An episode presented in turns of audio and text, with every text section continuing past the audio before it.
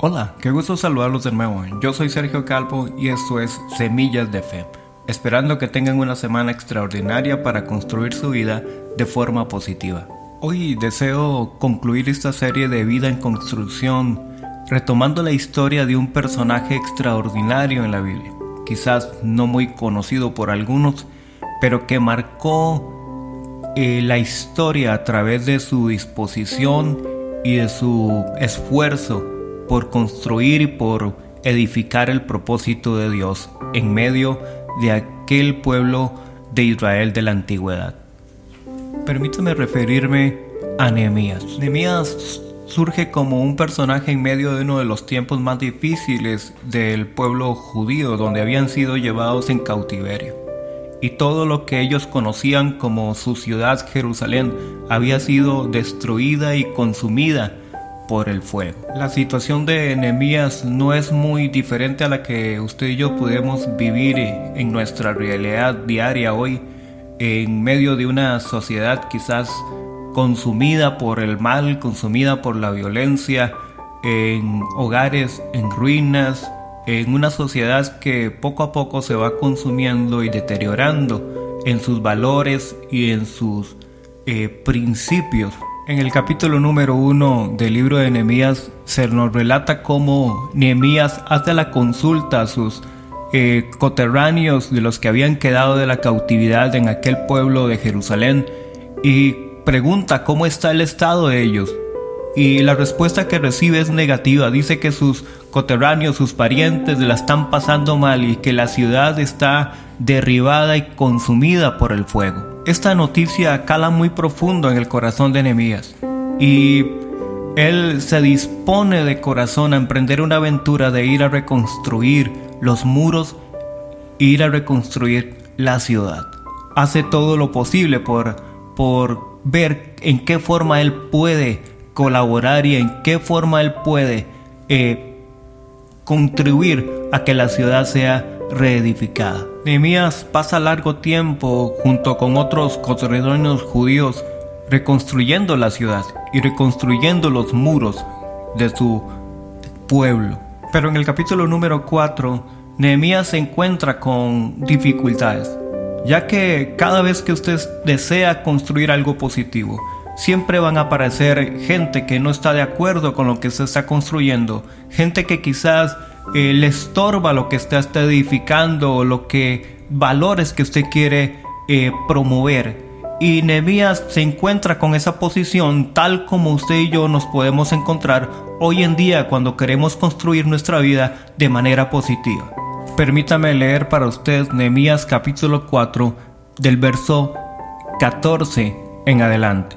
Después miré y levanté y dije a los nobles y a los oficiales y al resto del pueblo, no temáis delante de ellos, acordaos del Señor, grande y temible, y pelear por vuestros hermanos, por vuestros hijos y por vuestras hijas, por vuestras mujeres y por vuestras casas.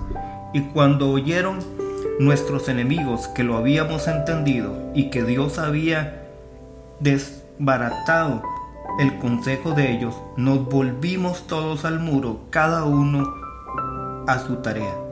Desde aquel día, la mitad de mis siervos trabajaba en la obra y la otra mitad tenía lanzas, escudos, arcos y corazas, y detrás de ellos estaban los jefes de toda la casa de Judá, los que edificaban en el muro, los que acarreaban y los que cargaban con una mano trabajaban en la obra y con la otra tenían la espada. Creo que hay un punto en nuestra vida donde cada uno debe defender lo que ha construido. Ante la oposición, ante todo aquello que, te pueda decir que lo que vos estás haciendo está equivocado o, o es erróneo. Ante una sociedad que consume más la violencia y que consume más lo negativo, que lo positivo, eh, llega un momento en que vos tenés que eh, con una mano trabajar en la obra y con la otra mano tener la espada, es decir, la actitud de defender lo que estás construyendo en tu propósito en Dios. Me inspira mucho la actitud de Nehemías, dice que él se levanta y habla al pueblo de dice es tiempo de pelear por vosotros, por vuestros hermanos, por vuestros hijos, por vuestras hijas, por vuestras casas. A esto surge la pregunta, ¿cuál es la actitud que estamos teniendo el día hoy?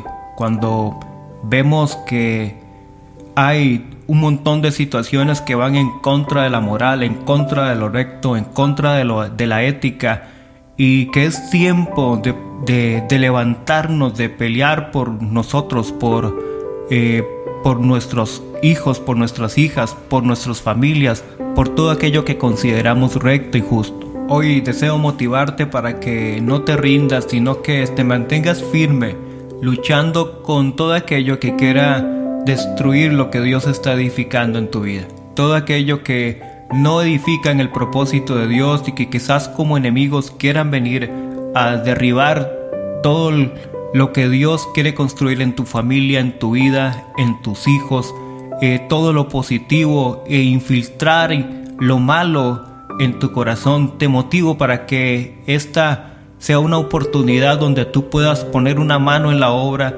y otra también en la espada como símbolo de lucha, como símbolo de, de firmeza en todo aquello que va contrario a lo que Dios quiere edificar en tu corazón. Hoy deseo cerrar este episodio recordándote que Dios no ha terminado contigo, que aún lo mejor está por edificarse y por construirse en tu vida, que puedas poner la piedra angular perfecta que es Jesús en medio de lo que quieres edificar para tu familia y para tu vida.